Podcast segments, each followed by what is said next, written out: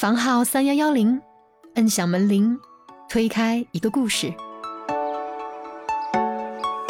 当时呢，都认为了嘛，因为我有这样的一个驻外经历，都认为我可能是在外面是有一定的这样的一个资源了，我可能会去创业了嘛，还让我签了一个竞业协议，就是说不允许从事这个外经外贸的工作。所以我当时我回复领导的时候，我岂止是签这样的一个，我就说我把你这个部门在高德地图上设为禁区，我三年内不靠近一公里，行不行啊？比如说体制内再不受领导待见，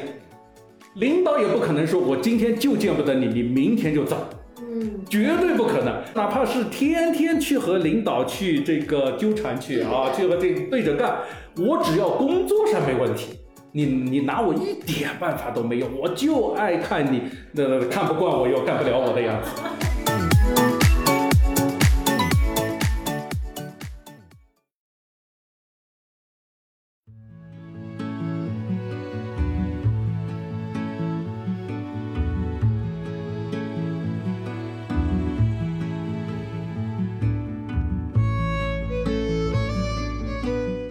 伙伴们，大家好，欢迎来到我们的播客房号三幺幺零。今天呢，是我们备受欢迎的前领导秘书、县长、外事干部南叔的下期节目。呃，上次我们跟南叔的对谈呢，我们录制了整整四个小时，且节目前啊，凡凡姐和南叔还有接近六个小时的闲聊，所以本期节目呢，就分为了上下两期。今天就是大家久违的下期啦。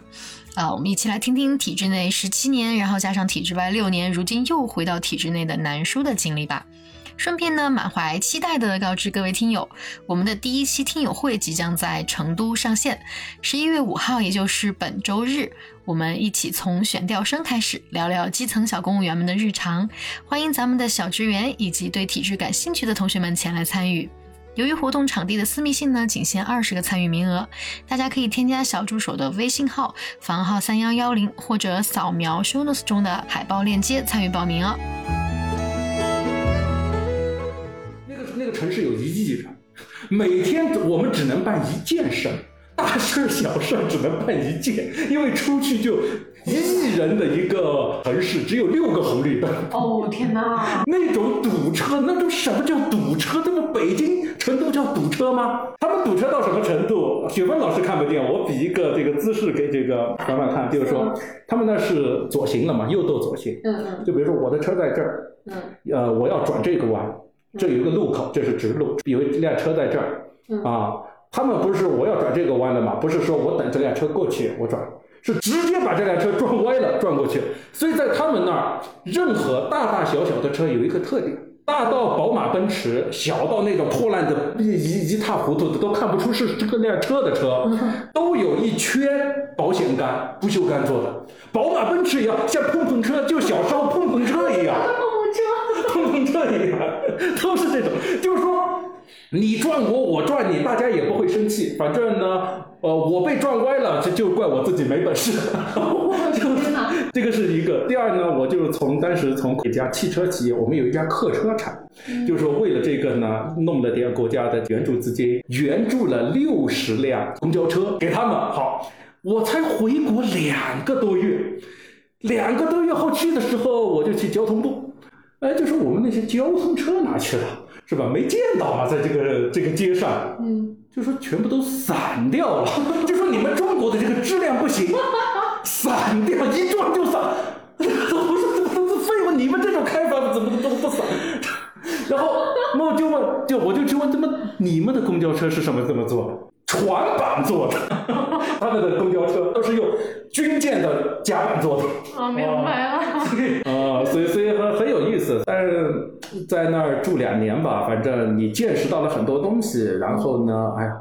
呃，你要说高大上的东西，最高领导人去访问过，我们也是见过的，也是也是呃在接见的时候也是鼓过掌的，是吧？啊，但是你要说很多，我们也无能为力。可能我刚才说的，比如说被骗、被敲诈、被勒索，我们顶天能解决百分之五吧？哎呀，因为怎么说呢？就是说你毕竟不是执法部门，哪怕你是外交官了。你也不是，你要你要依靠于单体，嗯，啊，这个是吧？我们顶天的呢，能够做的，能够百分之百做的是命案，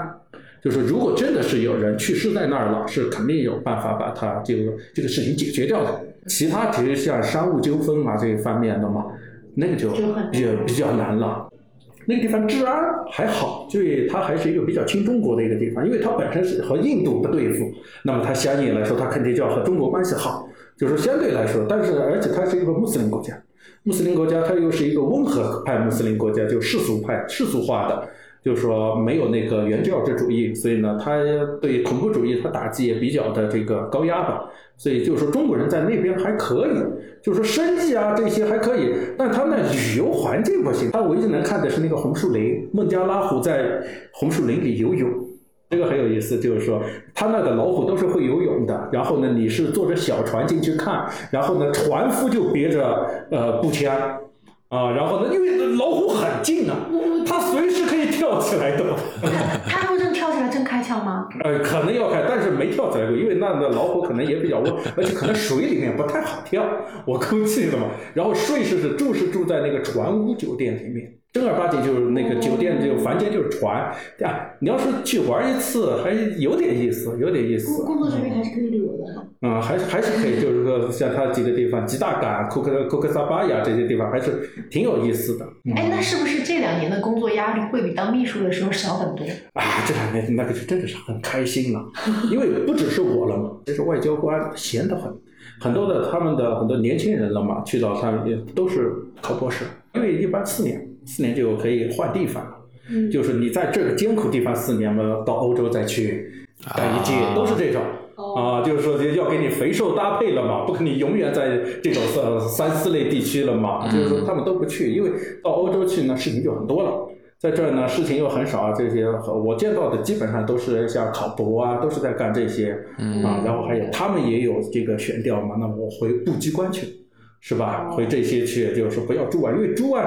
说实话还是很苦，你是不允许随意出门的。嗯，出门都还是和和军人一样，出门你是要有正儿八经公事。我们还好，因为我们不归他们管啊。就是说，那那个基本上还这个对，还还能住在外面。就是说住在外面啊，这些像他们是。不能随便随意出门啊！他们这个，他们只有公勤人员能出门。嗯，你出门，你只有去干公事，你不能去干私事的。嗯，因为你出去，你被人家策反了怎么办？对，你被人家绑架了怎么办？外面的凶险的很，是吧？真的是有可能的。嗯，就是对于我们这种小白来说啊，我们对这种外事工作也不了解嘛，就以为外事工作可能都是外交部啊、商务部，然后我那个教育跟国防，但呃。您当时在这边的这个工作，他为什么就可以出去呢？我们是属于商务，就省级商务部门派出的，还有一种是省级外事部门，他也会派出一些联络处。然后第三种呢，其实我认识的挺多的，包括我自己家的亲戚有很多的，就是国企驻外的，这个很多的，但特别是央企驻外的就特别多了，中建系的，啊，中海系的，像中能建、中交建这些的嘛，在大量的像我的。呃，小舅子他是住多哥啊，然后呢，我弟弟是住，现在是住斯里兰卡，啊，都是央企派驻出去的。其实从他们，我也可以介绍一下，从他们来说，大概也是四五十万的，一进去四五十万的这样的一个收入，基本上也是以以外语这个专业为主。然后特别是像像中交系的、中建系的这样的一些呢，反正你土木工程加外语吧，你外语要好，这个是肯定的。然后呢，如果有这个工程专业类的背景。其实这个还是不错的，啊，就是说你驻外住几年，第一是你收入上是因为在那儿是不花钱的，这个和外交官就不一样了，你在那儿都是在工地上，花花不了钱，但是很锻炼，第一很锻炼，嗯，很锻炼，然后你的这个履历，特别是在中建系、像中交系这样的一些企业了嘛，你有驻外经历，那个是你。今后发展的一个必备的，他们的所有的人都要驻外，都要住过外，都要住过外了嘛，所以这个是一个第三个嘛，你在那边了嘛，就是说，呃，你就因为毕竟是和国内不一样，你能够接触到的不一样，然后你能够承担的工作也不一样了嘛，对你的整个的一个提高啊，这些是非常大的。像我表弟他是中电建。电建系的，然后呢，他先是去了马达加斯加，然后去了喀麦隆，然后科威特，然后呢，现在在斯里兰卡。现在他是三十六岁，在电建系里面也已经到正处了，正处了。然后呢，整个的一个发展这些都还不错，呃，但是也有弊端，就是说他们回来以后了嘛，对国内就很陌生了。对国内的这样的一些，就包括当时还要调他去那个其他省、国内的省份做这个项目总啊，这些其实他去了一段时间以后就觉得完全不适应，嗯因为和国外的整个的一个司法环境、商务环境等等的都不一样了嘛。就说反而不适应，还是愿意又重新出去了嘛，嗯就这样的一个。其实这个可以大家可以看一下，很多央企招聘了嘛。其实现这几年，特别是随着“一带一路”的这样的一个战略的一个推进了嘛，这几年出去的机会是比较多的啊。像我表弟在那儿，就是通过这个可能就是承担的工作来说说了嘛，他在那儿他他武大毕业的，然后呢在那儿就马上就做到了项目总。啊，就管的项目啊，这些可能整个的这样的一个 level 不一样。啊，可能就不一样，嗯，嗯，那刚刚讲了这么多好的、不好的，那对对您本人来说呢，叔，为什么最后你回国来了呢？因为按我听起来的话，虽然有一些嗯不太好、不太顺利或者怎么样的部分，但是听起来那边的一个是工作经历，我觉得可以一定程度为自己镀金嘛。另一方面，听起来至少是听起来收入还是蛮不错的。为什么最后您是就是又回到国内了呢？哦，这这个主要是因为我们是两年嘛，但是就是说出去有一个就自己定的一个规则，就每每一期就两年啊、那么两年就回来，回来的，但是另外还有一个呢，就是说，但是说，呃，因为我当时复出已经六年了，七年了，嗯就快七年了。我就是说回来想争一个正处的位置，啊，想卷一下，想卷一下，然后呢，啊，就是说我又有驻外经历，又有这样的一些，那么回来弄一下，那结果没弄上啊。啊，但是基本来说，这个就回不回来，其实是也有规矩的。从外交官也有规矩，他是四年嘛，他四年，从你这个也有规矩。那那那我们是不是回来以后就是去任那个县长？啊、回来以后，反正经过一些波折吧，这个波折就不太好说了。再然后呢，就去到了我们这个下属的一个农业县，然后呢去做副县长。其实他是负责一个专项的工作，啊、是负责了练保税的工作，但是挂了副县长。然后呢，在他那儿半年多一点的时间，这个这个心路历程也可以说，因为这个就比较的，这个要做大决策了。首先呢，就是说我下去以后了嘛。呃，就是说还是对自己有一个认识，干不了这种特别脚踏实地的工作了嘛。可能我啊、呃从个人的知识层面、背景啊等等，嗯，然后呢，到自己的这样的一些性格呢，都可能更愿意做一些意识形态相对来说比较就是说无需的这样的一些呃工作，比如说像文字啊等等的这样的一些，可能我更更加的这文字啊、政策啊、战略啊、规划啊这些，我可能是比较的这个偏重或者是擅长。但是呢，当时是到下面的时候了嘛，是要在一个地都还没征，就是一个甚至是规规划的还没调的这样的一个地方，还是林地的这样的一个地方，你要建设这样的一个园区了嘛？我觉得第一了嘛，我这整个的这个自己盘算了一下了嘛，自己的能力了嘛，确实是可能是达不到这样的一个干不下来，干不下来了嘛。呃，第二了嘛，是我觉得特别具体、特别细项的这样的一些事情，比如说可能要和每一户的啊、农户去谈这样的一个征地的事情，然后呢，要这个就是说要亲自去干这些了嘛。我确实是在这方面是有很大的认知盲区或者是能力盲区的，就觉得也是做不了。然后呢，这个是一个呃方面，另外一个方面呢，就是说当时我们这个地方了嘛，就是整个的一个政治的风险还是挺高的，因为一直是有各种各样的这个反腐比较高压了嘛。然后呢，就刚才我和凡凡闲聊的时候也就说过，我完全保证自己没有问题，但是我无无法保证我上面的人没有问题。就是我到上面的人有问题了，那么我其实我没有问题的话，我在里面日子也不好过，哎呀，也不好过。就是说这样的一个，因为我是他提拔起来的了嘛，啊，就是说，所以就是说这样考量啊等等，就觉得，呃，现在的一个风险啊，这样的一个还是比较大。就是说，如果是啊继续待着，继续待着去，哎呀，就是说，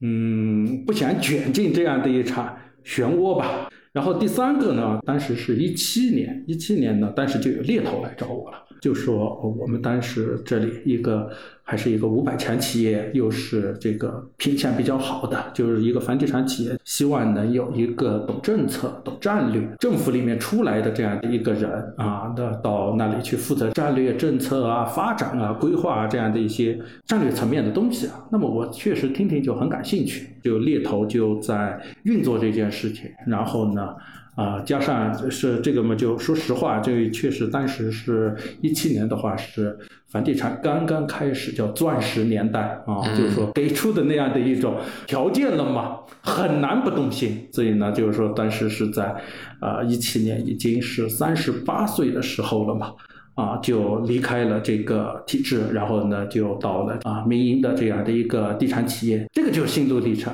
其实后来从后面事情的发展来看，其实我的这个判断，我当时的这样的一个决断是对的，因为我上面的那个人果然就被抓掉了啊，果然就被抓掉了，果然就是，所以呃，对，当时就确实是有这样的一种。担忧了嘛？有这样的一种担忧，所以就我是你，你能管得住自己，你无法管得住别人的啊！而且当时在这样那样的一种环境中，就觉得，呃，你万一被人害了怎么办？被人无意中害了，这这个这这个都有可能。所以，但是还是有这样的一个预警吧，啊，做出的这样的一个举动来啊！所以当时辞职。因为我们辞职还是挺难的，因为毕竟有一定的职务，然后还管过一定的领域。但是呢，都认为了嘛，因为我有这样的一个驻外经历，都认为我可能是在外面是有一定的这样的一个资源嘛，我可能会去创业了嘛。但是都认为是这个，所以还让我签了一个竞业协议，就是说不允许从事这个外经外贸的工作。嗯，所以我当时我还和凡凡说，我说我当时和回复领导的时候，我岂止是签这样的一个，我就说我把你这个部门在高。的地图上设为禁区，我三年内不靠近一公里，行不行？嗯，所以后来才辞掉的。啊，这点还蛮有趣的，因为我们之前把南叔您的经历，就是大概给我们听友听友群里面的朋友们讲一下之后，大家讨论的其中一个话题，他们都很好奇，像南叔这样就做到这个层级之后。会因为什么样的原因辞职呢？然后大家还聊起来了，包括有提到什么，哎呀，肯定是出来创业了呀，肯定是什么所谓的。政商旋转门啊之类的，但没想到是这样一个，就是出于自己的啊某种程度来说，可能是安全性的东西离开的吧。这一点其实还包括我跟凡凡，可能大部分的听友都没有考虑到的。刚刚南叔把县长这部分就就是比较省略的讲过了嘛。其实大家都还很好奇的，就是您在县长这个任职期间的很多事情，就比如说前面我们提到的县委大院嘛，县委大院里面胡歌的那个形象、那个角色还蛮深入人心。的就是您作为一个实际在副县长这个职位上任职过一段时间，您去看胡歌扮演的这个角色或者说这个剧，您觉得和具体的真实的县长在基层的工作事务这些呃是一样的吗？如果有区别的话，区别是在哪儿呢？这样说吧，就是说当第一集看这个县委大院的时候，很亲切 啊，很亲切，因为干的那些事模一样的，嗯，就是包括办公室陈设啊，是吧？陈设基本上，然后我觉得他。做的比较好的就是说，像他那个县长办公室的大小。因为我们的凡凡可能知道，我们都是要拿皮尺去量的，你超了一平米都不行的 啊！但他那个大小是正儿八经的，就是说县处级的这样的一个大小的嘛，是没有没有区别啊，没有区别。就是说，在这样的一些细节上，他做的还可以，当然细节上也有不好的地方，比如说那块县委大院的那个牌子就不对了，绝对不可能是新州市光明县。你见过的中国两千多个县，没有哪个县的牌子是这样挂的，就是说，因为县是。那个中国宪法里面就三级嘛，就是说省县乡嘛，三级政府机构没有市嘛，市不是法定的行政地域管理机构了嘛，所以它一定是就是说只是光明县人民政府，光明县中共光明县县委就不会加这个新州市上去，所以这个是它一个就是说我看也看到很多人也指出了比较大的这样的一个 bug 了嘛，因为这个是违法的，他打那个新州市是违法的了嘛啊。然后呢，呃，我觉得的也有不一样的地方，不一样的地方，我是从几个的地方来说。我们今天从这个来说的话，就比如说像胡歌，然后呢吴越，然后呢，呃，这两个人的履历在一般的实际工作中应该不会出现，因为那个胡歌和吴越都是这个光明县本地人，啊，就是说，呃，像胡歌那种出生在光明县又出去还回来要在这个地方当县长当书记，一般来说不允许，哦呃不允许，不允许在你的出生地这个做主官。啊。啊，，这个是这个是有这个有要求的。硬性规定的，嗯。有硬性规定的啊，就是说这个是对你的整个的一个盘根错节的关系就很多了对对对。啊，这个是这个是的。然后呢，呃包括吴越也是这样，吴越是呃到了，据说是到了临县啊去做了副县长，再回来也一般来说也不太可能。然后呢，第二呢，就是说像他和林县的那个曹立新的关系了嘛啊，我觉得也不太可能出现，就是说就同一个班有两个啊同班的的是吧？要同学有两个是同时担上了这样的一个岗位呃呃类似的岗位，而且是临县，而且是这个。很少，就是说的，你那去翻一翻的话，应该来说很少。同学只会出现在一种中青班同学，然后他最不现实的、最我觉得最架空的了嘛，是，啊、县委书记其实做的事情比这个他演的要多得多，嗯而且要难得多。嗯而且要难得多。就是说，呃，从他他不是当了一段时间的县长，他体现了一点，但是呢，应该说点到为止，甚至是没点到，就是缺钱哦，点点到了，还是啊，对，还是点到了，就缺钱，缺钱去借钱。嗯呃，不太可能，这事情在现实工作中也不太可能，你到邻县去借不太可能。哦哦，这个好像因为首先呢，很简单，零线也没钱，谁会好嘛？你不可能说的这个哦，随便他是当时借六千万嘛，六千万不够什么的。啊、就是说这个数字也不对了嘛，因为我和凡凡老师之前闲聊的时候说过一个数字了嘛，就是说一个县，中国两千多个县，最富的昆山啊，最穷的是那个西藏的尼玛，就是说这几这些县了嘛，它的人员供养的这样的一个成本，其实是大差不差的，嗯，就是十到十四亿。啊，就是说再好的那个县，无非就是十四亿；再穷的那个县也要十亿，不可能因为他人少，GDP 很小，他就不花钱，啊，就是没有这样的，都是这样的一个数字。嗯啊，所以就是说，他那六千万能干啥？人员工资一个月的人员工资都不够。所以县长现在我所知道的所有的县长了，就是每一个了，包括一些就是说很富裕地区的一些县长，就每天的工作还就是找钱。啊，就是找钱，就是政府找钱和这个我们，就是他做的这个有点像我俩过家家，我没钱了，找亲戚家去借一点，这种政这种在政府那儿一般不会出现。嗯哼这种情况就是说亲戚、朋友、接济、兄弟接济的呢，是在什么情况呢？是，比如说是市上一级的市财政局，甚至是要到市政府办了，然后发一个文，就告诉你，直接就发到，比如说他隔壁的那个是啥县？曹立新在的那个是什么县？九什么哦，九原县。啊，对对对，就比如说会发一个文到九原县，啊，就说告知，因为我是关明县近期偿债高峰，嗯啊，已到这个呃财政收入啊，反正呢不不能覆盖偿债的这样的一个本息，所以呢，你你县调拨三千万，在几月几号之前调拨哦六千万到冠名县去。那谁和你说呢？你管你的钱从哪儿来的？就告诉你，你几月几号之前你要把钱调过去，只能上级，哪能这个又不是私下买嘛对对对，哪能这种私下来做这种事情？政府又不是商人的，哪能做买卖的嘛？但是会不会他其实演的是他们之前的那种私下的协调，然后那么你无无法可依这种东西啊、哦这是如果真是，我就说实际工作中呢，因为他在那是有架空，他那是有前提的，新州市招商引资倒数第一。啊，然后呢，关明县是最穷的一个县，他们当地就是说整个的那个地区应该是一个贫困地区，他他他这些都是交代过的背景的。如果是市政府知道九原建有那六千万，市政府自己就拿走掉了。是的吗？市政府哪会的？那现在就是哪哪会哪会让你把钱留在账上给你自己用？所以这个事情是不太可能的。政府找钱就是几个途径，第一呢就是说财政收入，这个刚才说了，就是说财政支出单工资就是十到十四亿，收入有多少呢？我所在的这个省啊，可能大部分的这样的一个县级财政的这样的一个收入，可能一年就是六亿，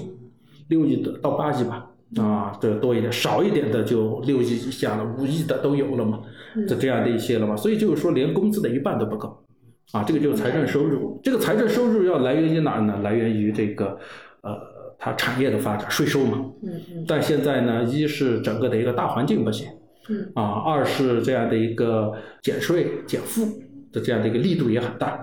所以政府的税源其实是越来越少的。第二个了嘛，就是银行贷款，找这个过个政策性贷款，然后呢，这个呢就要靠包装各种项目了。所以像县主要领导了嘛，一般的工作就是在怎么包装项目啊，怎么去贷款啊的这样的一个。第三个了嘛，就是有平台公司啊，就是说我们城投债可能见到的各种投啊，各种投啊，国投、乡投、水投，用这些去融资啊，去融资，但这些的利息就比较高了。所以现在一般来说，现在来说各地财政压力比较大的，其实是当时过度的，就是说可能是很多的前几任领导过度的使用的平台公司去融资了嘛，导致现在债务的风险的的问题了嘛。其实大致政府的钱就是从这几个方面来的，然后另外呢，还有就是那就找中央要，找省里面要。像我所在的省，到财政困难的县到什么程度呢？就是说，那我就财政托管，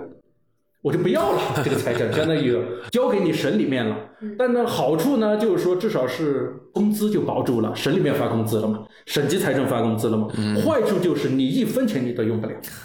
就是所有的收入全部由省财政来统筹。给你多少你用多少了吗？你不像你自己管的时候呢，我至少我的财政收入我是能自己用的，我花来的钱我是能自己用的。现在就不行了，但是呢，就是说，就实在不行了，那也只有省级托管了。嗯，那现在来说，就省级托管现在越来越多，可能也托不起了啊。呃，因为它架空在一五年，一五年的话，经济形势相对来说还不错，但是到现在来说了嘛，可能大部分的我们的就是说很多的这样的一些县长的这样的一些都是招商引资就是第一任务，可能大部分时间都是在招商引资的路上。嗯，感觉到了，确实这样一说，就好像觉得他们演的好假呀。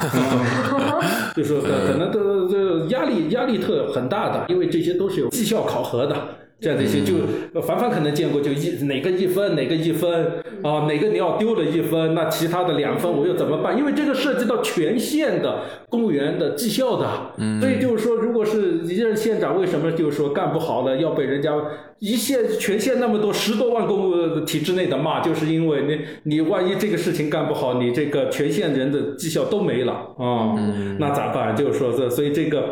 啊，很难干这样的一个工作。然后呢，其实县长也分很多种啊，就包括县委大院里面，它其实这个还是很真实。首先是县长，就大院里面无非就是那个一一一个县委一个政府啊，有的分开，有的在一起啊。县长管全部，一般来说就是协调所有的工作啊，一把手，最后拍板，行政经济类工作基本上就他一把手拍板了。然后他呢，一般来说就只管审计。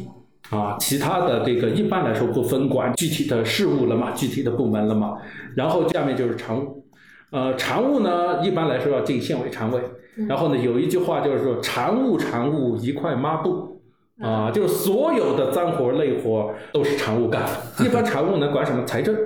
发改、财政，有一些城市重的叫住建、规划，嗯这这样的一些都是常务干，所以常务管的事情特别多，而且就是说，首先累倒的都是常务啊。嗯然后第三呢，下面呢可能有四到五个分管副县长，其中有一个呢是公安局局长。啊，呃，副县长兼公安局局长，然后呢，其他的呢，分管副县长呢，就是一般来说就是按这个口来分了。然后现在有一个呃，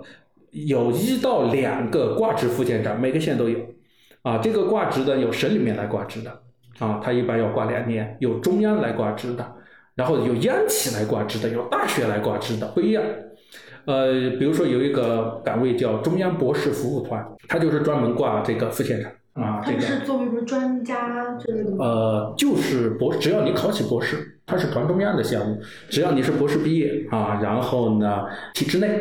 啊，你已经在体制内了，如果你愿意的话，你就能参加这个项目，然后呢，就到全国各地去挂职了嘛，一般是两年啊。中央博士不服，它有的是挂副厅的，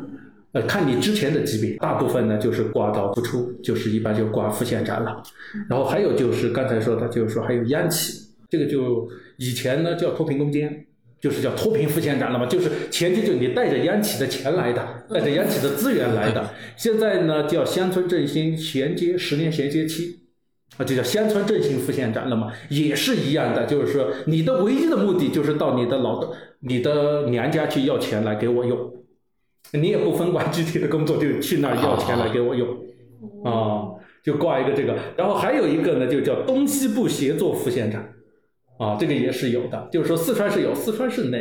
我记不得了，目的也是要钱，然后为了这些人要钱方便，一般还给他们挂一个县委常委，要不然他们很容易被欺负。就是你你没有具体的分管的工作，你就一般来说就是这样，负责东西部协作，或者是负责央企帮扶项目，然后协助某某某副县长分管。招商引资工作，工作你可你去看，一般都是这个。那么你看你在这儿，说实话，你虽然是个副县长，你没有任何权利。为了他们不被排挤了嘛，啊，然后就都要挂上县委常委，至少你有那你你要去举一下手嘛。你有那一票吗？啊，那你你有那一票，对你要客气一点嘛。啊，然后再加上在政府这边，就政府办主任啊，这几个就算县领导了啊。然后还有一些县政府里面的呃虚职了嘛啊，这样的一些非非领导职务了嘛啊，这几个就算县领导啊。哎，我看县委大院里面好像，比如说两办的主任啊，嗯，做的那个位次其实好像差距还挺大的。呃，因为什么？那个我县委办主任他是常委。嗯。啊，县政府办主任这个不是常委嘛？哦，所以两两个人的差距，他他常委的话，他就付出了。对，哎，那那您之前啊，在做县长的时候，就是虽然您的那个也算是一种挂职，对吧？嗯。呃，那那您可以跟我们，比如说来讲一讲，你每天的工作是做什么吗？啊，每天就是起来，基本上就是说起来，第一呢，把联络员喊来，今天有些什么会。是吧？一样的吧。其实今天有些什么会哦，要见一些什么人。好，呃，明白了。好，今天比如说书记不开会，县长不开会，那我就自己就安排了嘛。我就自己安排好嘛。我说我要干点什么事儿。比如说我今天要谈一下征地的事情，那么把那个自然资源局规划的啊喊来啊，来来研究一下这个事情。然后如果这些事情办完掉了，那我去调研一下，还是和事情有关系。嗯，就说不管是挂不挂职，他其实都是跟着事儿走。嗯，啊，事情有些什么，然后就干些什么，然后无非就是那几个雷打不动的，比如说两会前你该干嘛，然后年终前你该干嘛，年初你干，然后呢每个月月中月月头那些固定的那些事情，县县政府这个工作会议、县长召集的会议你去开，其实大部分我在我印象中基本上还是开会，开会太多了啊，基本上就是每天。三四个会那也很正常啊，然后呢，就像我这种分管比较少的，其实你还有时间去调研啊，去这些。像他们分管的口太多的，特别是常务那种，基本上就是在会上就下不来了。特别是像到县一级的，陪同又多，下面也来，上面来一个领导啊。一般来说，你你的你涉及到你口的，比如说省厅来一个。啊，省厅来一个副厅长，比如说分管啊农业的，那你下面的分管农业的副县长你得去吧，啊是吧？然后才接待完，比如说那个市政府市里面分管这个你也分管农业，你又分管的住建，市里面分管住建的副市长又来了，你又得去吧。以前呢，呃要去省城开会，那一般级别的都不准去了，那就现在呢全视频会议。是吧？一开全省，比如说又有一个整治什么土地的百日攻坚行动的动员会啊，就是你你你得坐在那个 摄像头面前开吧，啊，所以就是说这这这些会特别的多啊，就是说所以说文山会海一点都不过分了嘛。刚才说了，我们曾经收过一千多个文件是吧？一个月，然后会议的话，你一个月开五六十个会很正常。啊，就是说大会小会这种还是要出纪要的会五六十个都很正常，还别说你自己召集来开一个专题会了，啊，的这样的一个了，所以就是说基本上就是说给我的感觉了嘛，开会最重要的，然后现在就是说不是现在招商引资的任务很重嘛，所以要求就是全员招商啊，就是说还还各自还要看任务，所以出去的这个哎呀很苦，其实我们说实话。不是像八项规定以前了，还所谓的公费旅游啊，哎呀，你像以前像你你你你们的自己去呃北京玩，这不可能，都不愿去，去那儿每天也是一样的，每天就是去拜见各种企业，然后呢讲同一个 PPT 嘛。啊，一样嘛，就就是说，就我们是乙方嘛，就相当于要讲，就是说讲同一个 PPT，我那土地资源怎么样，资源禀赋怎么样，水电优惠是怎么样的，劳动力我怎么给你解决，税收我怎么给你减免啊，然后呢，我怎么给你财政我怎么给你支持，然后这些就是在讲，然后呢，啊，看人家的企业和人家干的是同样的事情，然后一般来说到那儿呢又找一下。当地的我们在就是说在北京发展的土生土长的这些一些商人，然后呢又请他们就是说介绍啊等等，介绍这种呃呃企业啊老板一商招商嘛，啊大部分其实干的都是这种。其实我们有我有一次带队去像去浙江了嘛，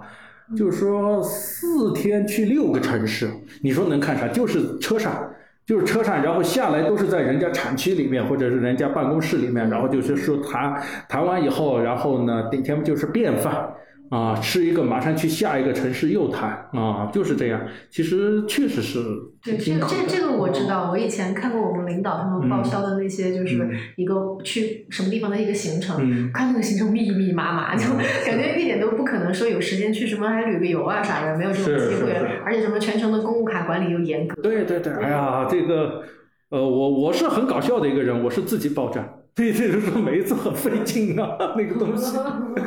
嗯，我们那的那个，哎呀，当时管的又特别严，比如说很多一些属于财务干的事情，都要让，就是说他因为财务也忙不过来嘛，就比如说发票查验，你得自己去查，查了你还得打印出来。那么，那我就说我一个电子发票。现在你既然既让我用 A 四纸把发票打出来，又要把查验结果打出来，我还浪费两张纸，那我还不如开一张这个 手工发票了。哎呀，所以这个形式主义的东西也很多。哦，这这个应该是在帮财务节约时间，就是就我们都是自己查。以前我审票的时候都是自己查，查完之后哦，知道这张过了，然后就过这种。行了，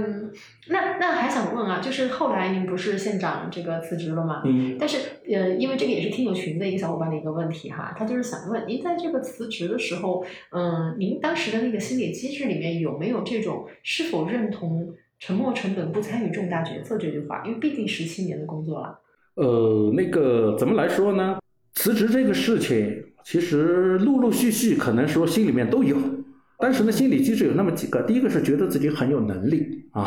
就说是吧，在在这里呢屈才了啊，然后呢，第二呢就是说确实是觉得了嘛，就是说还是向往自由，就是刚才不是说了嘛，三百六十四天工作吧，是吧？第三个就还有这样的一个，就是所谓的沉没成本了了嘛，啊，但是我觉得我最大的一个沉没成本就是我就二零零零年到二零一零年的社保是没有的。啊，就是我们当时因为是这个是一个政策的问题了嘛，就没社保，叫视同缴费了嘛，就是没有这样的一个东西。那么如果当时政策还没有，如果出来的话，你就相当于白干十年了。啊，但是挺看重那个东西，就非常看重啊。现在来说，好像加那十年意义不算太大啊，但当时的话觉得很看重，所以这个就这个是我当时主要考虑的这个问题。但是刚才那个小伙伴回答那个问题的话，我觉得一个不同的是什么呢？这十年我不是沉没成本，是这十年我的增值部分远远大大于我的这样的一个东西。我通过这十十七年的时间了嘛，我的资源、人脉、能力、眼界、体制内带给我的好处，远远大于。我出来后没有的、失去的这些东西，失去的这些成本，呃，从几个方面我来说，比如说资源，我两千年，刚才我一开始就说了一个，我两千年参加工作的时候，我们大概是五十个人左右，但是在省直机关，但是每年就是说前后那两三年的，那么。大约加起来一两百人吧，就是说我同一年龄段，就是大概八十年代初这个年龄，八零八零初的这一波人，现在和我同样一样，大概四十二三岁，大的到四十五六岁的这一波人，现在都是我们这个地方至少是处级吧，你干的比较好的了嘛，就是说彻底躺平啊，或者是中途出事儿的那些不算，但现在来说至少是初级，大部分的都已经到副厅。甚至是还有到正厅的都有，这样的一个网络是体制内给我的，就说不是说权钱交易，但是了嘛，我通过这样的一个网络了嘛，我的通过这样的一个资源了嘛，可以给我的工作带来很多的便利性啊，然后呢，信息源等等，然后呢，可以作为我新工作的很好的资源库。然后第二呢，我在体制内十七年，我熟悉这整套的流程，我知道事儿该怎么办。你别看很多的老板，哪怕是上市公司的老板，很多的民营企业家了嘛，他其实不了解政府，啊，就是说，包括我 这个嘛，就我现在的老板啊，那个中国富豪榜都排名排名前列的，并不了解政府，就是都很多东西想当然，嗯，就是说他们其实是这样的一个民营企业里面，他是需要懂政府的人，嗯。而我就是这样的一个通过体制内的这样的一个积累，我完全可以帮他实现这些东西。嗯啊，所以这个东西我就觉得这个是体制内带给我的好处，而不是我的这样的一个沉没成本了嘛。而且我所谓的沉没成本，就是说我回来以后我用不上那些关系了，我这些东西，比如说我以前干的事情我没用了啊，我的对于我来说，我新工作来说我一点都用不上，这个是沉没成本。但是对于我来说，我都还用着，哪怕很多人我甚至出来以后六年我都没去找过他，嗯嗯但是了嘛，这个关系一直都是在的，是可以被利用上的。中国毕竟也还是一个关系社会嘛，啊，所以说这方面来说还是很很重要的。第三个嘛，就是说，啊，体制内刚才说了，从事各种工作以后，我的对政策的敏感性嗯啊，对政府信息的理解力了嘛，是超过长期在体制外的人的。就是说，包括我的六年的工作，体制外工作里面，我很大的一部分工作了嘛，我叫做这个政策分析和政策争取。啊，就是说帮民营企业在政策方面的嘛，获取应得的这样的一些东西啊，就是说可能政策这两个字对于中国来说是一个很特色的一个东西，就是说可能中央文件就一句话，嗯啊，大力扶持什么什么什么，嗯哪个哪个行业是吧？到省里面那个就是一个呃指导意见啊，那么就是一段话；到市里面那个就是一个篇章，到县里面那个就是实施意见的细则。你怎么来来理解这些东西？然后就靠中央文件那一句话，然后呢，帮企业在比如说在一些应得的一些减税减负上。啊，在应得的一些政策补贴上，甚至是一些融资成本的一些降低上，减减这个我可以给凡凡说一个数了嘛？我现在在的这家企业，我工作了两年，嗯呃，第一年我拿回来的直接的政府补贴了嘛，是两千二百多万。哇今年到现在为止了嘛，我已经拿来三千四百多万啊，就是说这个对于现在这样的一个市场环境来说了嘛，这样的一笔钱啊，还是对于企业来说还是非常重要的，还是非常重要的。而这些钱不是说通过什么权钱关系啊，或者是我和你，这个是不可能的，在现在的这样的一个，除非你是那种特别紧密的那些东西了嘛。但现在来说，事前审计、事中审计、事后审计，嗯怎么可能还有就是说，比如说莫名其妙白给你一笔钱有？没有的，就是说，无非就是说怎么理解政策，理解政策以后，同样也来说怎么包装项目，我怎么靠上它，然后呢靠上它以后我怎么申报，申报了以后我又怎么执行？因为拿到钱不算本事，你要把它。花完过了审计才算本事嘛，嗯啊，因为很有可能就是说你最后一个评估不达标，钱还要把你扣回去的，啊，对，就是说这所以这些东西体制外的人他其实是很陌生的，包括我们的很多的一些企业里面很多的一些资深的财务人员、税收人员、税控、税的，他们都很陌生对这些东西，嗯。啊，但是了嘛，就是说通过我的是属于在体制内积累的这样的一个专业能力，帮正儿八经帮助这个企业有这样的一个价值，所以我就觉得这就是在体制内这十七年对于我来说没有沉没啊，反而是把我抬到了一个更高的这样的一个层面了嘛啊。明白这个真的是一个很大很大的一个助力。嗯，但是这可能也不是每一个在体制内的小伙伴都可以积累到的 东西吧。它本身也是有很多门槛和包括机会啊呃。怎么说呢？也想也想和大家分享一个了嘛，就是说，呃，我当时给我触动比较深的，就是说，我想离开这个体制。第一次，第一次是我当时还当记者的时候，嗯那么当时当记者呢，就要跑省政府，跑省政府呢，就要经常去参加一些省政府的会。那么当时同我一起去的就其他也是省级媒体的这样的一个老师吧。那么我每一次去呢，我都很认真的，因为我们参加的会呢，至少是副省长参加的吧，啊来召开的一个全省性的、行业性的这样的一个会，我都很认真的去听。但是呢，和每一次和我一起去的那个，他和我跑同一个口了嘛。当时呢，还手机还不发达，他每一次都是拿着一本小说进去，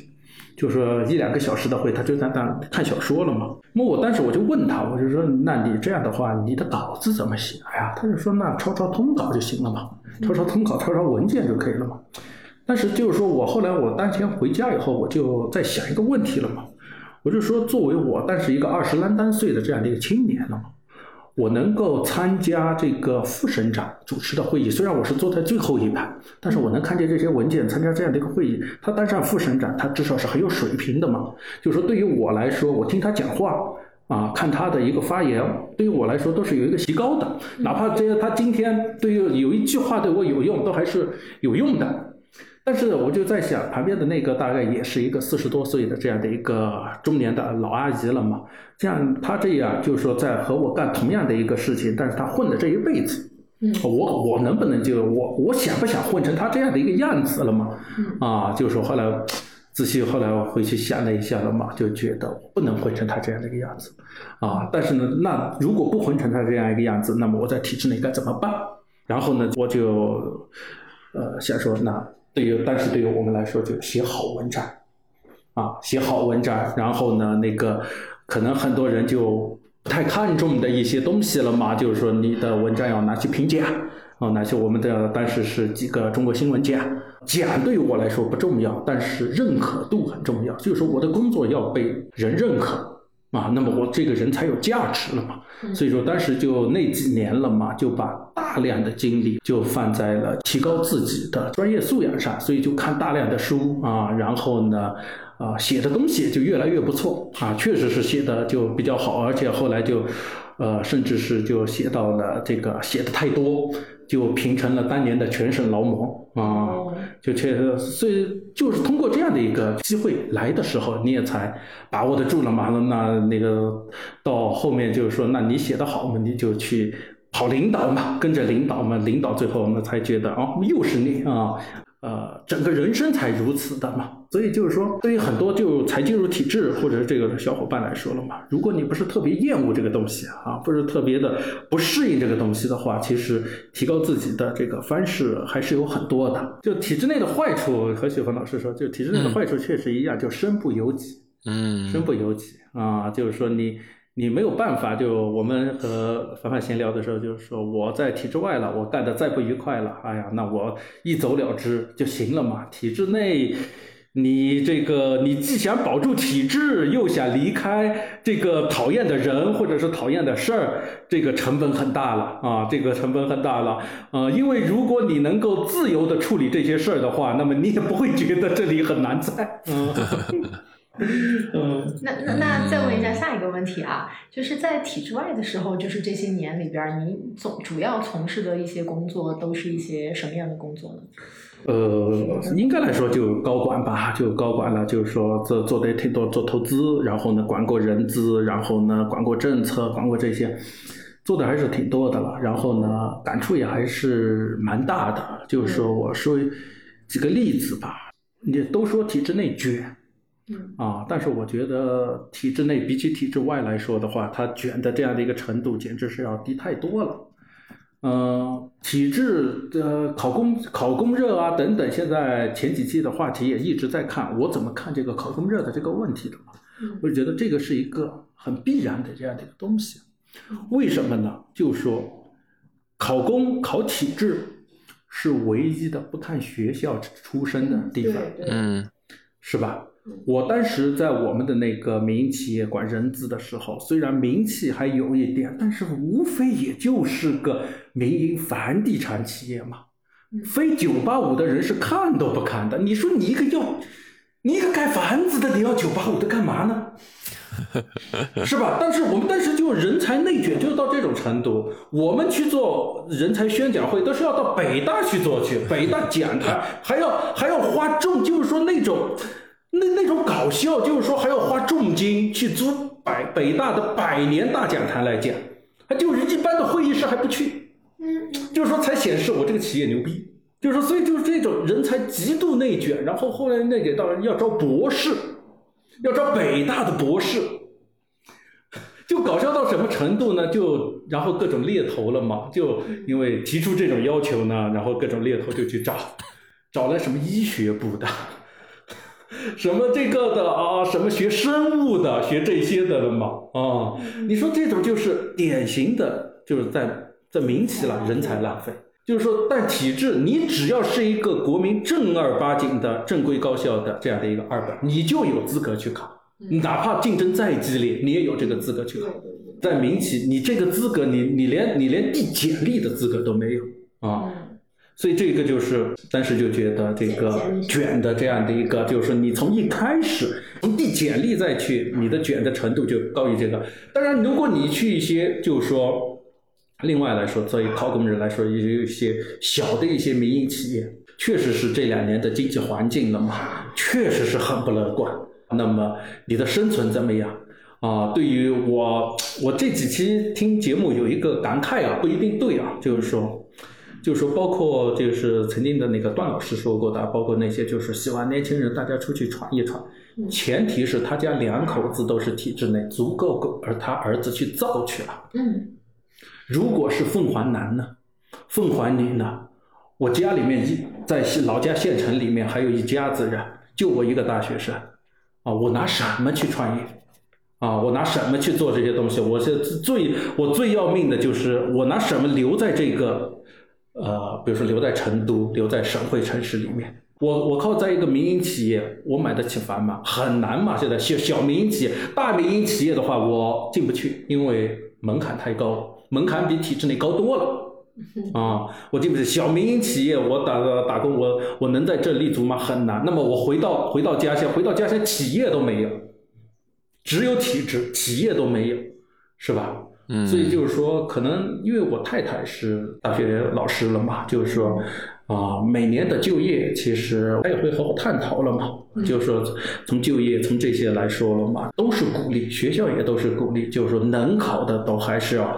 考进去，因为从像他们招就办也做过统计了嘛，呃，近十年来，因为大众创创业万众创新可能是十年前了嘛，近十年来到现在，就是说学生出去创业的，呃，失败率基本上是百分之九十五以上，嗯，成功的。基本没有，很少很少很少，就说能称得上成功的很少。现在还在创业的可能就知道百分之五，其他的可能都已经当时的那些创业项目啊，那些创业团队都已经不复存在了，最后做的一个回返了嘛。啊，但是我可能我年龄稍大一点啊，这些我又看的就呃更悲观一些了嘛。就是说，那这些创业团队失败的背后，是一个个这样的一个工薪阶层的家庭。爹妈可能几十年的积蓄，他的钱从哪来的？爹妈来的吧。大多数人可能很多人创业团队来说，可能这个都是这样的一个了嘛。爹妈来的，然后一毕业就创业，最后可能一到两年就亏掉了啊啊！所以这个我是谈到这个的时候了嘛，我特别比较感触了嘛。还是虽然就是说呃，对梦想、对这个个性、对自己的喜好，包括专业匹配度来说。肯定是这个体制内肯定不是一个好的选择。啊，但是如果综合到其他的因素，其他你的家庭背景、你的整个的一个社会背景来说了嘛，其实我觉得这个才是考不考公、考不考体制一个最主要要考虑的一个问题。毕竟生存才是第一权利了嘛。啊，我的我的想法是这样啊。嗯。所以这也是您回到体制内的原因。呃，我回到体制内，其实就是第一，就这六年确实是太累了，就是说 刚才说的三百六十四天。那么我在这就是三百六十五天，就是连大年初一都没了。呃，就是说我哎呀，就民营企业远远比这个体制内了嘛。就我们回到一开始曾经说过的一个话题啊，我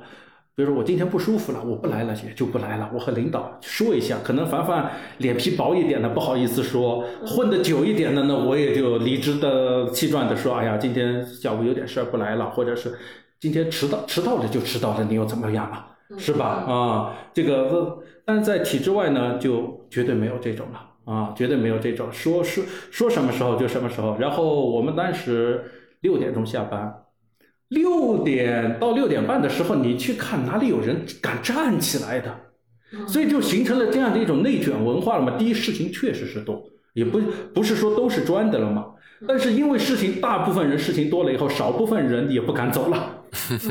我们也得坐在那儿了，是这样的，啊，对吧？是这样。然后我们当时的这样的一个，哎呀，特别那个房地产圈了嘛，就呃卷的又特别厉害了嘛，都是九晚上九点要开会的，晚上九点开会，七点钟才开始做 PPT 的。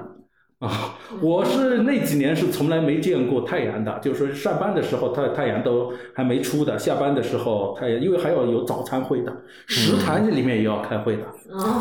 食堂里面高管拉到你，今天我边吃边聊一下啊，从早餐会到晚餐会，这个是早餐会，这正正儿八经我们今天经历的这个，所以几乎全年都是这个样子，确实是太累了。嗯，第二就是说，呃，我说的这个，我们通俗一点了吧。我伺我都已经伺候人了，我干嘛不伺候？我要来伺候你，是吧？我们说的通俗一点，就这个都都都是伺候人嘛。我伺候多好，我凭什么伺候你？就是说这个，哎呀，那种，我雪芳老师，我和凡凡在那个我们闲聊的时候就聊过，就是说我们这种那个在体制外了嘛，像这样的一个他的权利。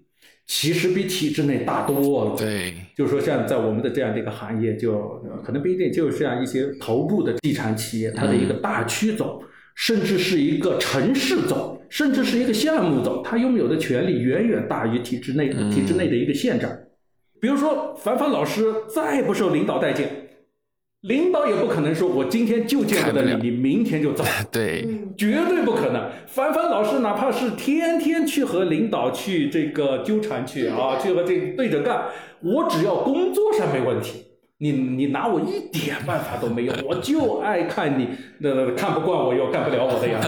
是吧？就是说，如果心态变成这种的话，完全没问题。但在体制内，我今天看你不顺眼，你明天就得滚蛋。没有任何理由，你还想要的赔偿不可能的，哦，你想要赔偿，我有一百种惩治的方法等着你。听到没？啊，你你就是说，所以就是这这样的一种的嘛，就就是说我没对着干啊，所以就是说这样的一些事情了嘛，就觉得哎呀，体制外的其实和体制内区别也不是很大，而且呢了嘛，更加的恶劣，更加的恶劣啊，而且没有规则可言。对啊，就是说我们举规则性也是一方面，几几个例子了嘛，就是说嗯。他的这样的一个体制外的贪腐，其实比体制内严重的多。嗯，从我见到的来说，严重的多，也大胆的多，而且也肆无忌惮的多啊，也简单粗暴的多。嗯，我就是贪了，但你没有机构来管这件事情，在监委没成立以前，没有机构来管这件事情。嗯，除了老板以外，谁都管不了我。嗯，啊，而且很多的一些老板，我所见过的，我所经历掉的。他为了拢人心，他这些是默认的，啊，他的就是说，他这个下属可能他知道这个大区总很跋扈，很很独断，很武断，哎，我就欣赏这样的人，你这就你你叫天不应，叫地不灵啊，这个就是就时候就遇到的就这种情况，甚至我遇到的一件事情，就说我们的一个女下属在出差的时候被一个中层干部猥亵。嗯，就出差就非冲到人家房间里面，趁着酒劲猥亵。嗯，然后呢，那个最后告到老板那里。嗯，最后就罚酒三杯嘛。啊，哈哈一笑，罚酒三杯。哎呀，你不能这样干了，以后你要注意点个人形象。你在国企内，哪怕是要在各体制内，那是要犯天条的，是吧？太恶劣了。啊，太恶劣了啊！然后就那女同事就自己辞职了。就只能这个了嘛？就是这个女同事辞职了，不是说逼你辞职，就没信心了嘛？对这个企业没没没没信心了嘛？是吧？都到这个程度了，因为因为他业绩好，因为他老板喜欢，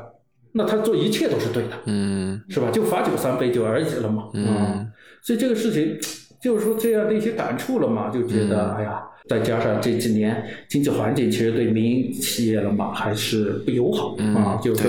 这个整个的民营企业还是比较难的。那么就然后加上呢，还有一个呢，也确实是说实话，就是说我现在在这个行业是农业，就是说在这个行业里面，我已经干到我们这个地方的已经是专家级的了。就是说我对这个农业政策的理解，对农业政策的运用，就是说可能在这个城市里面，这个省里面。包括发改委那些人也没有我懂了啊，所以呢，我这个有这样的一个资本啊，包括他们这个也是，也不是我找的，也是这个国企他们就成立以后，然后也是新成立的这样的一个平台公司，那么就就来看嘛，就谁适合，那那肯定就我适合嘛。然后就来谈了，他们虽然收入减的很多，但是我觉得，哎呀，体制内至少没有那么多，就是说，只要你在规则范围内，你没有那么多心累的事情吧。加上可能我更愿意和领导打交道，而不愿和呃不擅长和老板打交道的这样的一个原因了嘛。啊，嗯，刚刚南叔提到的那个点，我觉得还蛮形象的嘛，因为这个问题我们之前也聊过，就是说你要在私企，可能领导或者老板说什么就是什么，但是在体制内的话。啊，就体制内的这种权利，它再怎么说，它是被一套规则监管起来的。是，它是有笼子的。对，它是有笼子的，是。它是有忌惮的了嘛？对，它至少是有忌惮的。对，它是写在法律里面，或者有相应的规章制度、纪委监委在管理着的。但是在企业就完全不一样。之前我就跟凡凡聊过嘛，就是关于我们的。呃，民企特别是中小型民企是如何花式的违反劳动法来来侵犯劳动者权益的？当时当时哎，是凡凡还是我们听众嘛？就觉得哎呀，我可以去那个仲裁啊，劳动仲裁。其实就像刚刚南叔说的一样，就是企业可能有很多很多种方法让你合法的来侵犯你的权益，就是这种事情是你作为一个个人你是很难去撼动或者挑战的。是，还有一个就比如说现在。八项规定以后，虽然体制内也有宴请，也有应酬，嗯，但是第一是频率很少很少了，第二是参加的人，其实 就是说你如果不是核心人物这些的话，你其实基本上都没有这种机会了。嗯，但是在民企里面呢不一样，啊，特别是就是说在我们这儿，哎呀，就是说比如说那个不说是老板了，就说是比如说像一个大区总或者是一个城市总要出去唱个歌。是四五十人都要跟陪着的，嗯，陪着他唱，唱到晚上两点的啊，就是说，而且你你你敢不去啊？这种时候，哎呀，特别多，而且很多的像地产的这种，很多的这样的一些城市总，他都是异地调来的，他在这里又没家，嗯，啊，他在玩上他就是要去玩的，他就是要你陪着他玩的啊，所以特别，哎呀，这个也是特别普遍。对我今天上班的时候，我们那个公司的老总嘛，他有一个特点就是经常。半夜摇人，他前一场可能在跟我们的合作伙伴什么的吃饭喝酒，他第二场可能就想找一下公司里面的人来训一下话，或者来马上就传达一下合作精神或者会议精神，然后就会在群里面摇人，摇人。那第一批要去的肯定是各种管理啊什么的，那，第二批要去的可能就是。点到名的各个部门的，嗯，那个老大可能有影响的，或者你的领导觉得你可以去陪的，就晚上九点、十点、十一点、一点、两点都有，就各种情况都有，所以这个。也是蛮具体的，所以所以就是说，这个沈文老师，所以就是说，后来我权衡了一下，我在民企呢是把这个整个的一个身家呢拴在这个老板的道德品行 这样的一个修养上，在国企的在体制内呢，我把这个东西我至少是拴在一个制度上，我觉得我还是去遵循这个制度，远远比期望他的修养要好很多了嘛。我记得这个这个比喻很形象。我们第一期我们第一期就聊过了，至少还有八项规定可以管。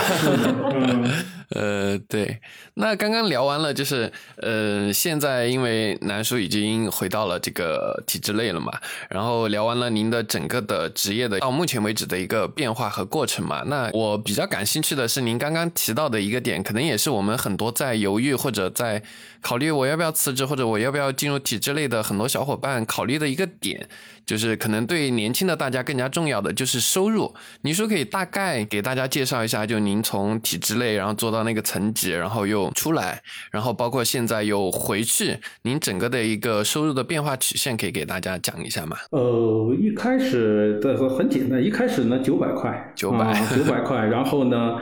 到后面，因为到后面就很长时间是记者，记者的话，他就是以稿量，因为我的稿量还比较大，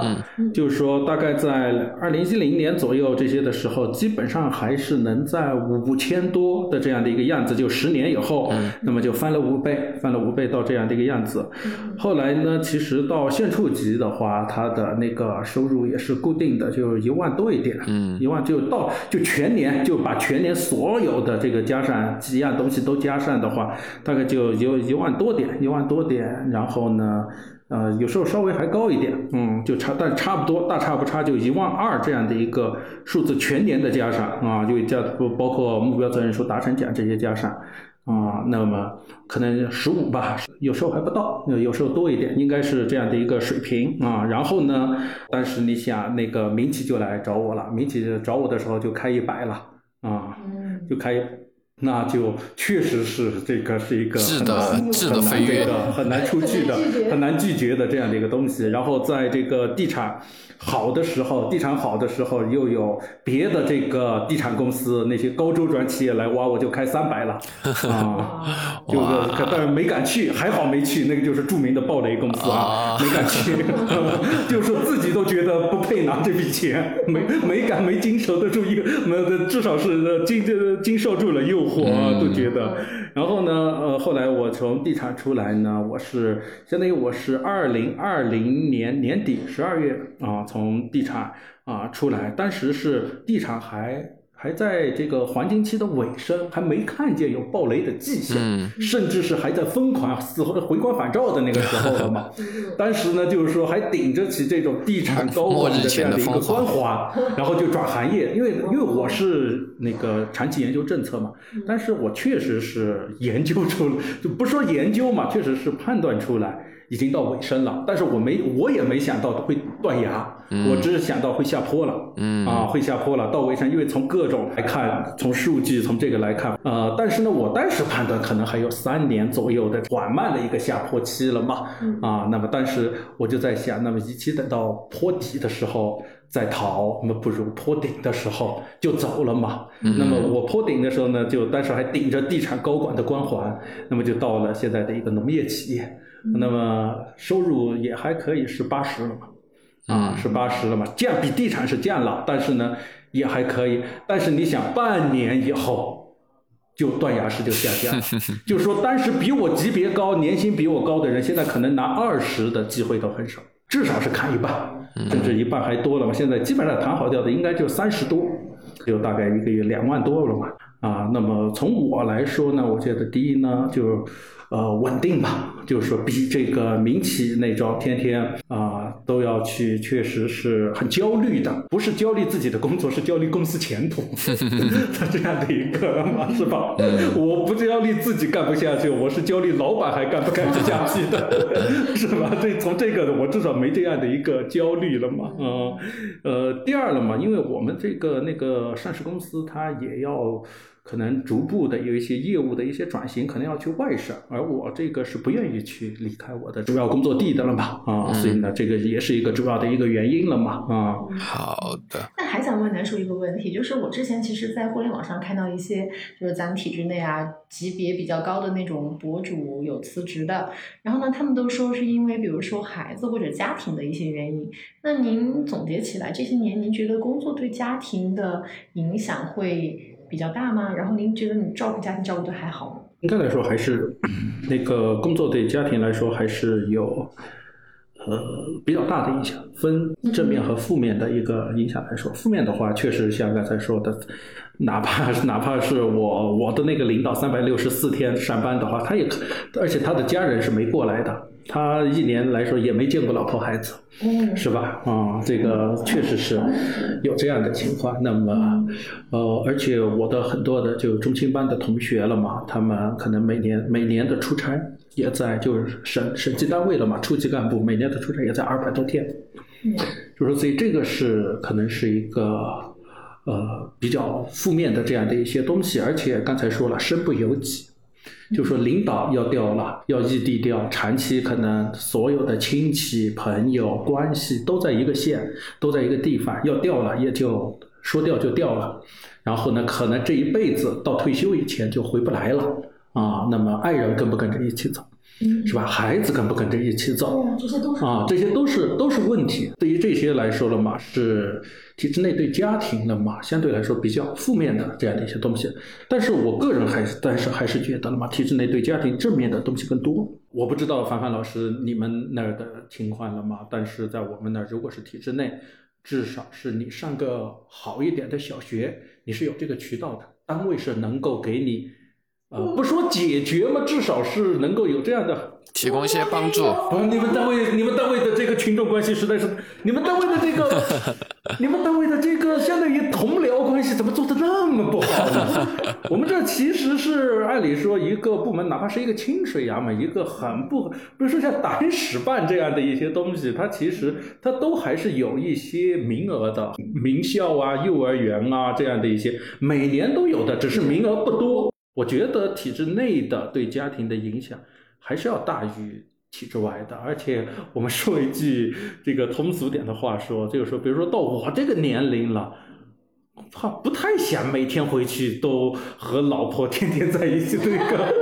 是吧？到这个，没有，这这边这边可能需要先铺垫一件事，就是南叔是丁克家庭，所以没有孩子需要陪伴这件事儿啊。然后呢，我。对对对对对，因为我们之前没有没有聊到这个事儿，哦，所以所以这个话题我觉得我提起来不太，好像回答起来不太，因为我的这个情况特殊嘛，啊，就不太不太适合答这个问题。我觉得，因为我那个恨不得把时间全部花在去看球赛上，因为我的时间是很多的，嗯，好的。嗯，那我们就聊回到就是工作经历上来嘛，就是刚刚聊到了离职的一些原因。那我想问的就是，问南叔的就是。在您整个到目前为止的职业生涯中，您觉得哪一份工作或者哪一个岗位对您的个人的提升和改变，就是成长上是最为关键或者影响最大的？领导秘书，领导秘书是吧？不容置质疑的。就是我现在所有的呃世界观的塑造，然后呢，我的所有的方法论啊，然后呢，这些都是来源于跟着领导的那几年，就耳濡目染，他怎么做的啊？他当时怎么处理的？我们遇到的是一个什么样的事情？然后呢，以此类比，然后呢，包括了，呃，我知识体系的建设，这些都是和当时那段经历是密不可分的。嗯，就不只是当时在体制内的整个的发展过程有影响，甚至是对你整个人生，这整个人生，整个人生啊。那那看来秘书确实是个香饽饽的。岗位呀，不只是提升上的。那换一个角度，就是个人的获得感、个人成就感这些部分呢？因为像刚刚您讲到，您就回到体制内，可能收入是有下降，但是它带给您有更多的稳定性，或者说这种操劳的程度。如果是获得感和个人成就感，您觉得是哪一份工作呢？嗯，你你要说是这样的一种获得感的话，其实是更重要的，还是我最后的，就是我现在干的这份工作，就是说才离职的这份工作，这个的，因为刚才我说了，就农业项目，第一呢，实实际际的做了项目啊，而且做得很好了嘛，把我们省这样的一个本来在这个零基础。啊，但是现在做到了两年时间，还是做到了一个全国前列的这样的一个保有量。第二个来说，就是我刚才说的，从我个人来说，我为公司这两年拿到了接近六千万的现金资金了嘛，还是帮公司解决了很大的问题了嘛，甚至是我们这两年没有收入的，只有投入没有收入，这这这六千万就是我们这个唯一的现流的现流了，唯一的现流就是这六千万。明白，明白。那作为一个老大哥啊，您对于现在正在就是考公或者刚刚进入体制的这些年轻人，你有没有什么建议或者嘱托呢？呃，就刚才说了一个，就是说我们就谨言慎行吧。然后对于正准备进入体制、现在还在抉择的，或者是有一定的这样的一个还在摇摆的，我也分享一个事情，就是不为浮云遮万叶。啊，就是说现在可能民企的热度没有那么高了啊，但是我就分享一个，前两年民企热度很高的时候，确实是有很多呃那个对人才有比较的泡沫，就像刚才说的，非九八五，我们的企业都是非九八五不要，然后给出了很高的一个薪资，然后但是也有很多的我们的一些名校生，就啊清北的生都来到了我们这儿，但是就是说其实民企根本不适合他。啊，也和他的整个的这样的一个啊发展了嘛，也不那个没太大的作用啊。然后呢，老板唯一需要他的就是他的这个名校生的这样的一个身份，拿去抬面子的。其实我们最后分析下来，就是拿去抬面子的东西。然后对于这样的一些小兄弟小妹妹来说，我们觉得很可惜的就是他在我们那儿混了一到两年。啊，也就最后还是只有有的就去考回去了，就又重新考试。然后是你重新考试，你已经失去了应届生的身份了，这个很可惜的。最后有的有几个了嘛，甚至当时很看好的，到现在哎呀还是。就是说工作也不是很稳定啊，就是说我们在朋友圈里面也能看到，当时都是高校名校，都是很不错的学生毕业的，但现在来说，呃，因为折腾了那么几年了嘛，也没折腾出个啥来，也很遗憾了嘛。而且那几个人了嘛，我都看都是还是，如果当时特别热衷、特别会考试，如果当时能考考进那个里面的话，远远就至少是比现在要好得多了嘛。所以就是说。在那个很多抉择的时候了嘛，我还是觉得就是说，啊，收入发展了嘛，啊，是这个肯定是要主要考虑的一个东西。但是呢，还是考虑到自己的这样的一个综合的需求，就是说，除了收入，除了这个发展以外，你的家庭啊，你背后你未来。二三十年的生活，我觉得我也和之前有几个嘉宾不一样的地方，就是说，就觉得如果是要考虑那么多的话，是一种短视了嘛？我觉得还是要考虑到活了，我这过了那么久回来以后，还是觉得了嘛？你的塑形了嘛？还是一开始已经就决定了？所以这也是我要那个分享的一个，还有一个就是关于热爱和爱好。啊，把它变成工作，这个我是太切身体会了。就是说，当你的热爱和爱好变成工作的时候，是一件特别痛苦的事情，甚至你会丧失这个爱好。啊，因为我本身是特别喜欢那个足球的，然后呢，在我们这儿也呃组织了一个，就是说比较不错的这样的一个球迷组织了，和成都的红色刀锋一样，我们也有两千多人了。两千多人，每天的每一次的气氛都很好，但是了嘛，我现在是副会长，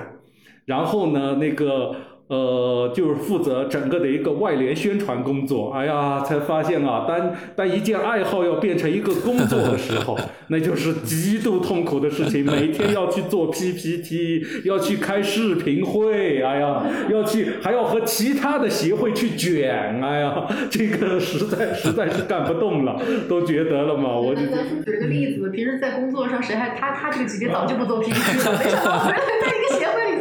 还还要做 PPT。还要做这些，哎呀，我们的那种卷也很也很卷的，哎呀，所以就是说。呃的爱好就当爱好就就好，就是说把爱好当成工作比较痛苦。其实我觉得南叔这个总结起来应该是好好干工作，爱好就是爱好，对吧？拿工作去养爱好挺好一事儿。是挺好的事。你有盼头是吧？你有你你你又工作又有爱好，你就有盼头。我现在每天的每一个星期就盼哦，周末了又到球赛了，又到现场去。你到那个的时候就是哎呀，怎么又到周末了？怎么又要去组织了？每天组织早上八点钟。又起床了，就要起床就要去布场了，怎么又到了？嗯，明白明白，好吧，谢谢给年轻人的这些建议。不过说实话哈，因为在我们听友群昨天就是发了那个关键词以后，我们真的就是有很多听友小伙伴，他们都有很多问题。其实哈，我统计了一下，关于您为什么有勇气出去，又为什么有啊要要回来这件事情，共有。十十八十八个小伙伴，我们 这个就一句话了嘛，因为我能力在这儿，是，我能力在这儿，对对，这个这个对大家总结出来其实也是这样的，就是加我一共十九个人问了这个问题啊，因为我的提纲里也写了，但是呢，有一个小伙伴问了一个问题很有意思，他说：“那您还会再出去吗？”啊，这个人生总是不确定的啊，也许也许有更好的机会的话，也许还是会的。但啊，说实话，我这个人不算一个特别爱折腾的人，而且我现在就打算在这个农业行业了嘛，还是呃很好的干下去。因为农业行业，我和凡凡也分闲聊过一个事情，这个行业的职业周期特别长。就是说我四十二岁的时候进入到这个公司的时候了嘛，我去开班子会，里面全是白发苍苍的。人家第一次开会，人家介绍完以后，董事长还要拍着我的肩膀说：“哎呀，小李呀，你们年轻人要多压一点担子，多承担一些。”哎呀，我说小李，我说。我说，在这个，我说在地产行业，我们都这些这些老家伙怎么还不走，还在这儿？哎呀，就是说这个这个行业职业职业这职业周期很长了嘛，可以，所以可能可以可以干很长时间，然后他的经验啊积累啊就特别的重要，可能和其他的一些，包括像互联网啊，包括，而且我还和你你们说一下，就是说我在呃呃。那个选择离职，这一次离职的时候，我已经拿到了阿里的 offer 了。你想，阿里能给我拿一个四十四岁的人发 offer，呃，他也是做这个。呃，阿里在我们当地的整个的一个呃政府关系的这一块了嘛，政府关系包括政府采购的这一块了嘛。但是我就觉得，哎呀，这样的一个互联网企业实在就不要去，对对对，这个年纪实在就大大大年纪大了，所以呢，还是还是来这个农业行业，就是说呃脚踏实地一点吧，啊，就是说啊，因为加上还是这样一个，就是说可能我未来还是就是在这个行业就整个的一个我的资源的一个承载点已经找到了，那么就。不用再多多换了，嗯，未来或许有调整，但是可能不会像之前那么大或许会有调整，但是行业应该不会了。我估计行业应该不会，但是如果有这个，比如说，其实我现在如果有要让我有新鲜感，因为我还是想这个。的话，比如说一个外企的一个全外企的一个农业企业进来，可能可能会尝试一下。如果需要的话啊，如果有这样的机会的话，我可能会去尝试了嘛。啊，就是我还是想体验一下这样的一个 啊，对外企的生活了嘛。那那要是南叔换了，我们就再聊一期啊。不是，其实我们跟南叔已经又约了，以后再来成都的时候我们再聊一期。但是，欢迎南叔来成都玩。对，然后如果以后南叔再换行业，我们又聊一期。对。可以的，刚刚刚刚算是呃我们的听友小伙伴对南叔个人的一个好奇的问题嘛。然后第二个问题呢，来自的这位听友呢，某些听友吧，更希望的是南叔以您的经验对他们做出一些建议。他是这样的，他说我们现在就是有一些在体制内嘛，就是说直接一点，就是公务员的小伙伴，他们有在。考虑说跳槽去国企可能面临了这样的机会，但是呢，在面对这样的机会的时候，他们又担心，就是从公务员就从这种狭义的体制内出来的时候，会失去掉一些社会资源，比如像前面南叔提到的。那呃，对你来说，南叔作为过来人，你觉得他们有这样的需要吗？就是这个担心，或者说您以过来人的身份告诉他们，过去之后又会获得一些什么呢？呃，怎么说呢？我就说直接一点吧，就是说这个资源真的是你的资源吗？就如果是这个，可以你自己扪心自问，或者是自己分析一下，这个究竟是这个平台、你的这个单位的资源啊，你的领导的资源，还是正儿八经你能你的资源，你能带走的资源？我觉得这个是呃比较重要的东西的。嗯，就像我拿我的个人经历来说，我做领导的这个。秘书的时候了嘛，我啊身边的那些干部可能啊多的多了，成千上百的，但那些都不是我的资源，正儿八经是我资源的，是我一起参加工作中青班的那一批人，就是现在的刚才说的，可能就是那四五十人，因为只有你和他在同一个维度上，他才是你的。对这个资源的了嘛？如果就只是认识，你和他办事的时候认识啊，这个的话，这种东西是不可靠的，这种东西是不可靠的。他因为他要的是你的那个你当时坐在那里的那个位置啊，而不是要你这个人了嘛啊。对，所以而如果你和他真是处成朋友的话，你你到任何地方这个资源都是能带走的。所以这个就是要甄别一下这个东西了嘛？究竟这些资源对于你来说有没有用？第二就是说，那你的新工作。要这需要这些资源吗？因为对于我来说就很明显，我的新工作是需要的啊，所以我要和他们搞好关系，所以我我的找的工作的范围也是和我的资源匹配的啊。但是如果你的新工作资和这些都没关系的话，那你失去了。又有什么可惜的呢？嗯，所以我这个是我觉得，如果是在资源啊，在这个上面了嘛，我的一个建议了嘛。但是作为哎呀年纪大一点的吧，过来人也可能说失去了很多的一些激情，很多的一些斗志。从现在的一个市场经济环境来说。哎呀，还是还是不还是苟着吧，还是苟着吧。就是说，不要这个呃呃那个不要轻易的这个换了吧啊。毕竟来说，现在的企业不管国企民企都不算太好啊，远远还是最最终还是体制内了嘛。可能至少是这几年了嘛啊，毕竟还是生存权还是还是第一要务啊。好的，嗯。那呃还有一个听友问题啊，他是说您工作这么二十多年以来。您出现过最大的挑战是什么？但这个这个问题，我觉得也可以变换成为您出过错吗？然后又是怎么解决的？哦，我出过错的时候还是挺多的啊。就是说，从工作上来说，你要说那种属于疏忽大意或者是怎么犯错，然后造成一些严重后果的，好像确实是不多。好像思思索了一下，没犯过印象深刻的错误，小错误那简直太多了啊！但最大的挑战，我想一想，最大的挑战其实啊，对对对。挑战还是就是说去当县长时，嗯，就是说才知道，因为以前一直是在机关工作，嗯，就是才知道你你说好要建一个这个东西，啊，图章一百七十多个，然后呢还是正规手续。啊，然后呢？一百七十多个。你你要干成这件事了嘛？你整个的过程中了嘛？就是说你要经历的审批，经历的手续。哇！但一百七十多个也太多了吧？不不奇怪，不奇怪，不奇怪。你守的我不知道。不不是，他那是一片林地。嗯。你首先得调规吧，要把要把林地转化成变成建设用地吧。啊，但它是又是它是经济林。啊，那么又怎么办？就是说，所以说，然后呢，林权证的又有一部分是老百姓已经有了林权证的，又怎么办？所以就是说，把这些条规以后，哈调出规来了，你就得做规划、做建设，这还得征地吧？啊，征地啊，等等。所以说到最后，你要建成，要把它，而且我们的那个是个保税区，它的很多的东西事权是在中央，啊，是要海关总署去批的，啊，就是说，所以最后你算下来，真的是。我们那次，我们当时拉出来的就是说，事无巨细啊，事无巨细。善你要到北京海关总署去啊，和动检司司长搞好关系。嗯。啊，你你要去找那个。啊，人家很乖的门在哪儿开，我都不知道，是吧？下你要和一个老百姓，一个就是最普通的老百姓讲好占他这一亩三分地的事情，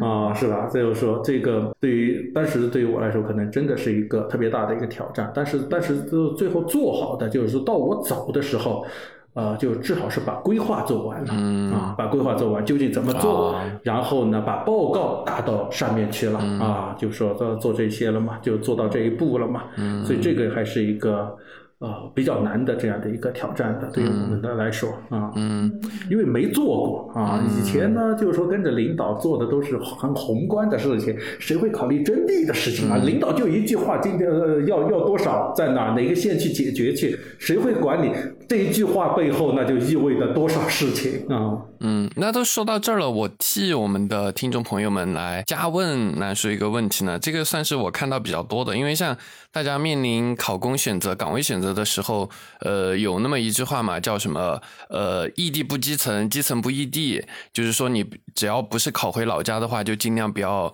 去基层。然后包括很多小伙伴选调上什么之类的，他们都会面临就是是否去到基层。部门或者基基层岗位的问题，刚刚南叔也聊到，就是从机关到您去任县长的这个地方，也算是下到基层去从事具体工作嘛。就是如果是以您的看法来对我们现在正在考公或者面临这种选择的小伙伴做建议的话，您建议大家去到基层的岗位吗？呃，那个从这样几个来说吧，从你今后的这个发展来说的吧。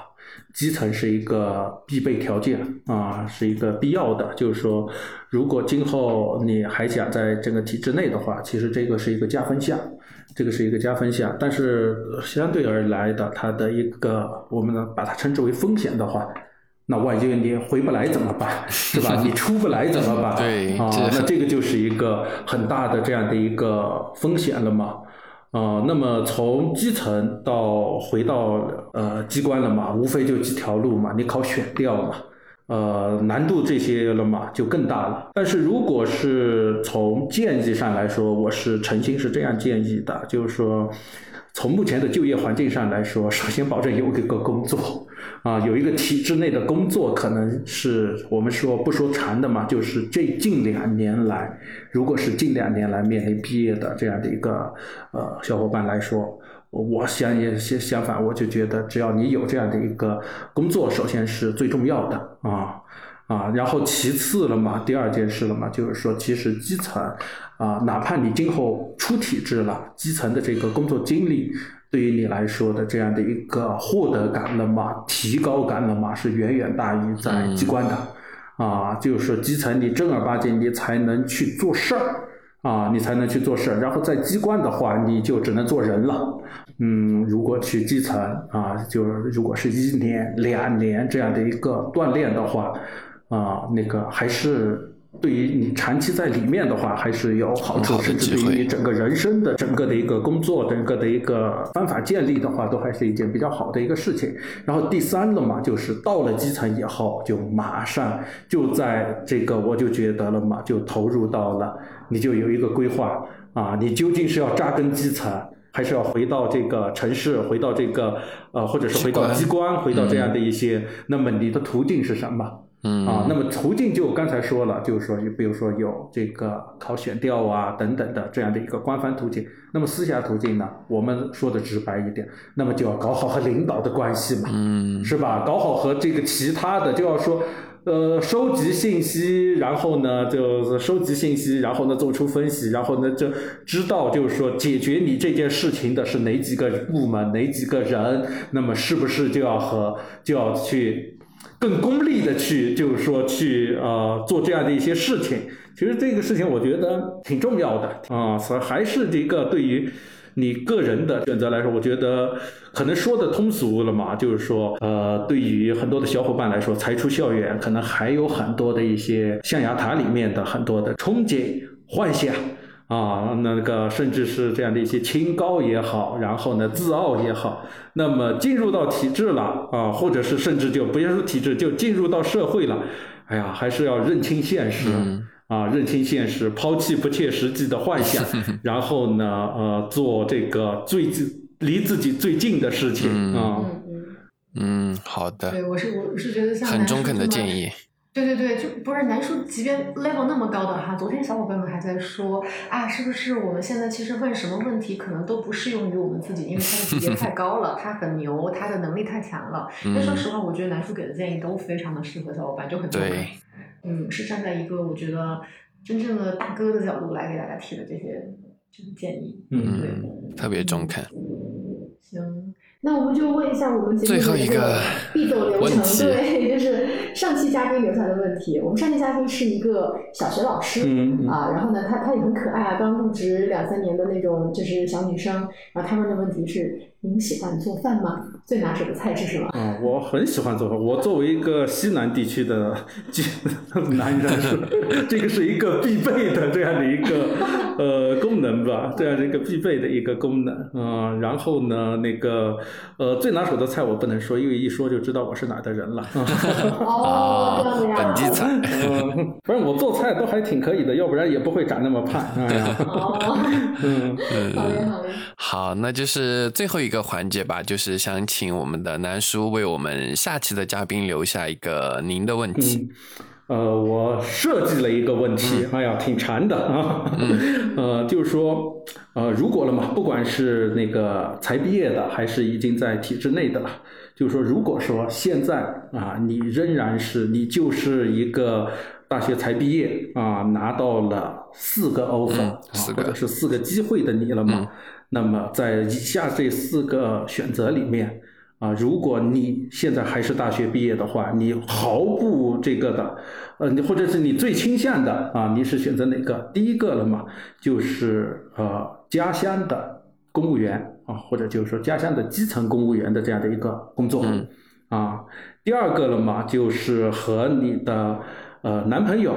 或者是女朋友啊，他已经去了一个另外的一个城市啊，也不是他家，也不是你家啊的这样的一个城市，他已经拿到了那个城市的 offer，你跟不跟着他去去那边去啊找工作啊？第三了嘛，就是说一个专业和你很对口。的一个北京的大厂的工作，嗯啊，但是呢，你在之前了嘛，都已经了解到非常非常的苦啊，压力很大，内卷很大，嗯啊，然后第四个就是你上学的这个城市和你的专业完全无关，但是收入还不错的这样的一个民营企业啊，我就四个选择。我们小伙伴如果下期嘉宾他回答了这个问题，然后还可以把他的答案发给您，然后您来评价一下。好，那我会返场的嘛？近期应该近期的话会到成都的。我真的太好了。好的。期待下次呃南叔返场的时候，陈老师也回成都。期待期待，我必须要在成都，成都必须得在。啊，对，你不知道我们今天是在一个什么样的环境，跟小伙伴描述一下，在一个六十三层楼高的茶室，然后俯瞰昆明全城的地方聊的，这应该算是我聊的环境